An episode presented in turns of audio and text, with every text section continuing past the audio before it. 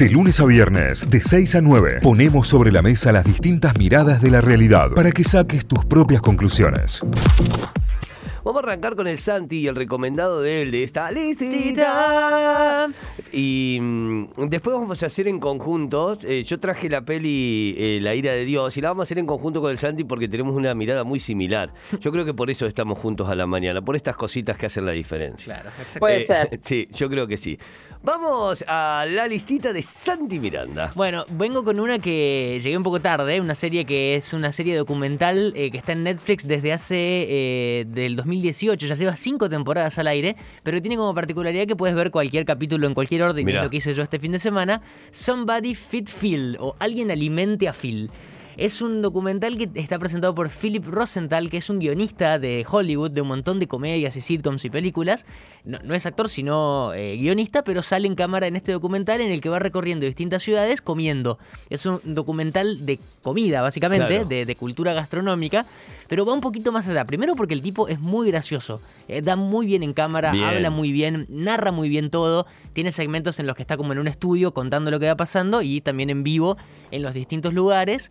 Va recorriendo un montón de lugares eh, eh, de distintos para comer distintas cosas de cada una de las ciudades que va visitando. Pero es así medio, medio, medio creepy a lo Marley o, no, o come no, no, comida no. Come, posta? come comida posta, come Claro. comida. de- vi, solamente dos capítulos, uno de Buenos Aires, porque viene de Buenos Aires, viene a Argentina, Bien. eh, y otro de Venecia. O sea, dos lugares en los que se come comida dentro de todo más tradicional. Sé que va, por ejemplo, a Saigón en Vietnam. A, Ciudad del Cabo, bueno, después va a Nueva York, Londres, Dublín. En alguno a lo mejor come algo extraño, pero Claro. si no es más tirando a, a- a lo gastronómico más clásico en la comida. Pero además eh, es una mezcla también con turístico porque va visitando algunos lugares clásicos de cada una de las ciudades. En Buenos Aires, por ejemplo, eh, baila tango en un momento. Eh, él es muy gracioso, es muy entretenido el documental. Lo que sí tenés que verlo con por lo menos un plan de comida ya armado Sí. o recién de, haber, de, de habiendo terminado de cenar o almorzar, porque el hambre que te da ese, ese- este capítulo, estos capítulos, es impresionante. El de Buenos Aires es una locura, come asado, come pizza porteña, eh, toma café, come postres y demás. El de Venecia también estuvo muy bien. Hay un montón, son cinco temporadas, son hasta ahora, eh, bueno, un montón de episodios, no tengo acá el número exacto, pero son aproximadamente entre 6 y 5 por temporada. Bien. O sea que son como 30 episodios ya. Bangkok, Tel Aviv, Nueva Orleans, eh, Ciudad de México, eh, Copenhague, Marrakech, Chicago. Bueno, va recorriendo todas las ciudades con ese mismo, con esa misma lógica de ir probando distintas comidas, ir contándote algo de las ciudades y hacértelo súper agradable. Dura más o menos una hora cada capítulo. Está muy, muy entretenido y ya llega un montón de temporadas. Así que eh, tenés para elegir la ciudad que quieras ver. Se llama Somebody Fit Phil o alguien alimente a Phil sería la traducción Claro. posta. Está en Netflix. Que alguien nos alimente también a nosotros, chicos. Por favor, eh. Por el sería amor. maravilloso. Por el amor, por el amor de Dios. Bueno, eh, ya está, esa es la listita de Santi. Eh, esa es la listita, sí, y de- Lo miramos, digamos, es como... sí, sí es como para dejar de fondo mientras haces otra cosa, están eh, duran entre 45 minutos y una hora los capítulos, depende del, del capítulo. Perfecto. Están muy entretenidos. A saber, entonces, la listita de Santi Miranda estará en Spotify subido este segmento, ¿eh? así que nos pueden buscar ahí como Notify Diario. Vamos a la recomendación que habíamos dicho y que ya había mucha manija entre el público esperando que aparezca la eh, crítica o recomendación o no de La ira de Dios, la peli de Diego Peretti, eh, la peli que tiene como protagonista a Diego Peretti, a Juan Minujín y Macarena Achaga. Macarena Achaga, por si no la conocen o, o quieren más o menos contextualizar de quién se trata, es la argentina, la marplatense que actúa como hija de Luis Miguel en la serie, en la segunda temporada de Luis Miguel. Claro. Eh, es la que hace la hija ya cuando aparece grande y que... En 2005 aproximadamente, Claro. es- esa etapa. genera todo el conflicto en la vida. El, su- la- el último gran conflicto en la vida de Luis Miguel es vivir con la hija o no, y, y, bueno, luego la partida de ella ¿Cómo y demás. La ira de Dios, eh, película dirigida por Sebastián Gindel, que es una de las tendencias en Netflix en este momento. ¡Ah, qué difícil! ¡Qué difícil! Porque es, Para tanto, para tanto. a ver, eh, intenta hacer un thriller, intenta hacer un thriller, con lo cual está bien la intención, porque es un policial, se trata de un policial negro, te- Claro, tiene todos, tiene absolutamente todos los condimentos de un policial, tiene tantos condimentos que se vuelve cliché, digamos, ¿no? O sea, el, el- el- el periodista medio bohemio, borrachín, fumador, que, que es el que va a dar Sí. a conocer el caso. Mucha toma de noche y mucha lluvia. Mucha muy cine- lluvia. muy cine cine noir de los 30, ¿viste? Muy, mucho dramatismo en cada una de las etapas en las cuales se vuelve el, el dramático, el policial, ¿no? Claro. Eh, en esos momentos. ¿Cuál es el tema? Vos, eh, en un thriller, básicamente, ¿qué sería? Descubrí quién es el asesino y llegué equivocado hasta el final. Básicamente sería ese el, el- el concepto y la idea. Claro. Basándote en dos y hasta posiblemente tres hipótesis distintas. Y un, O y un por lo menos twist- dudando de alguien. Claro, y un plot twist al final que Claro, te cambie todo. Y algo que te cambie absolutamente todo y en el cual vos puedas centrar, en este caso quien se está buscando es el asesino, que vos puedas centrar las sospechas en más de un personaje o en más de una hipótesis. Bueno, en este caso se plantea una sola hipótesis y lo único que se hace a lo largo de todo el policial y de toda la película es tratar de confirmar esa hipótesis. Claro. O sea, no hay nada que te genere una duda. Vos decís, y sí, y sí. O sea, la imagen de la playa, cuando ya lo muestran a él parado ahí mojado, digo, bueno, listo, ya, está. sí. Ya está, listo. Y eso pasa de primer tercio de la película. Claro, Sí, sí. eh, es como que eh, vos decís, bueno, a ver de qué forma lo van a descubrir o qué es lo que va a ocurrir. Eh, sí, el cierre por ahí, ¿por qué? Porque la, la- la peli arranca con una escena que pertenece al final. Y después esa escena obviamente es develada por- por- en otra de las tomas. Lo Claro. único que se escucha en ese caso es un ruido. Pero la realidad es que para hacer un thriller se queda a mitad de camino, le falta una hipótesis. Eh, para hacer un policial le sobran clichés y le, le sobra absolutamente todo. La, Sí. del, no, la, del, la del jefe de redacción del diario es tremenda. Ah, sí, sí, sí. el jefe de redacción del diario es casi un policía, ¿no? Es, Sí. como- es tremenda también. Las actuaciones son buenas, o sea, sí, son, son grandes actores, obviamente. Minujín la rompe. Eh, es más, le falta un poquito de roca a Minujín para el personaje que, que- que tiene que interpretar. Capaz que lo podría haber roto un poco más. más A mí me parece, a mí me pasa particularmente que no me resulta tentadora, pero porque los thrillers en general no me resultan tentadores. Pero por otro lado, como el, el Peretti diabólico, lo tengo tan aso- asociado al reino que me cuesta Bueno. ponerlo Bueno, en sí, ese es lugar. cierto eso. Sí, es Fue más. muy en la un- línea el personaje, sí. Claro, y es, es- es más un Peretti, eh, más que diabólico, eh, cínico, digamos, eh, un psicópata. Sí. Un cínico, Sí, sí, psicópata, muy El bien. oscuro, digamos. El, el Claro. Peretti de oscuro es el que me está costando por estos días. Buenísima la actuación de Mónica Antonopoulos en el papel sí. de, de la pareja de, de Diego Peretti. A ver, es una Pero peli para- porque ella es todo, chicos. Claro. Mónica Antonopoulos es todo. Moni- Es que es mujer. O sea, Mónica Antonopoulos solo puede ser seguida de un por favor. Por favor. Por favor, bueno, eh, está muy bien, muy bien. Eh, digamos, él es un escritor eh, muy famoso y multimillonario, o sea, un, un escritor famoso multimillonario. Eh, dentro de toda la, la narrativa ingresa, sí, que es como la parte fundamental y la que desata todo, un episodio de acoso, de acoso laboral y, y de violencia por sobre una de las chicas, entonces a partir de ahí es donde se inicia todo. Y después sí, lo que se termina develando y a lo largo de, de toda la película, uno entra a ver un poquito más esa perversión del personaje de, de Cluster, que es el, el escritor. Cluster, interpretado por Diego Peretti. A ver, eh, seguramente la vas a ver y te va a gustar la peli, porque cumple con absolutamente todos los pasos de un policial. Está basada en un libro, además. También. Claro, eh, Capaz además- que, no sé, se quedó a mitad de camino en la interpretación del libro. Es una peli corta, no llega Sí. a durar, no, eh, no llega a durar eh, 100 minutos. Es una, peli que, que está bien, digamos, que, que te pasa rápido, que está buena para ver.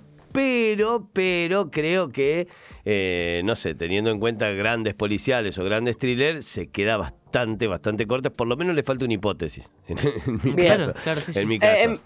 En, principio me interesa saber si alguien de los que está escuchando la crítica leyó el libro y tiene para agregarnos Claro, eso. información que tenga que ver con la, la- la completada de la historia. Me parece interesante, así que dejamos abierto el WhatsApp para que nos puedan escribir. Claro que sí, claro que sí. Esa es nuestra recomendación en esta listita. La listita. Se viene ahora sí recomendación de Natalia Tita Costamaña. Escuchamos al aseo de esta listita.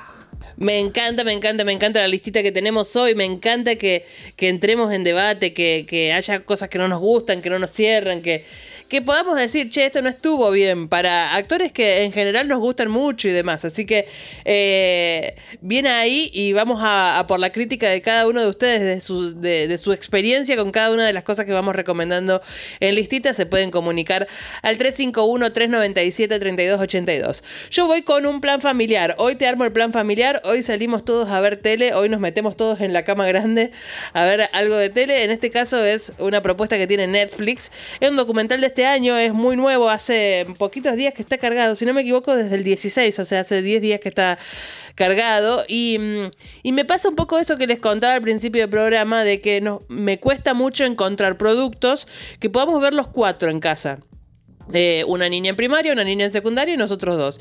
Eh, y es difícil de encontrar productos que eh, podamos disfrutar los cuatro en, el mismo nivel.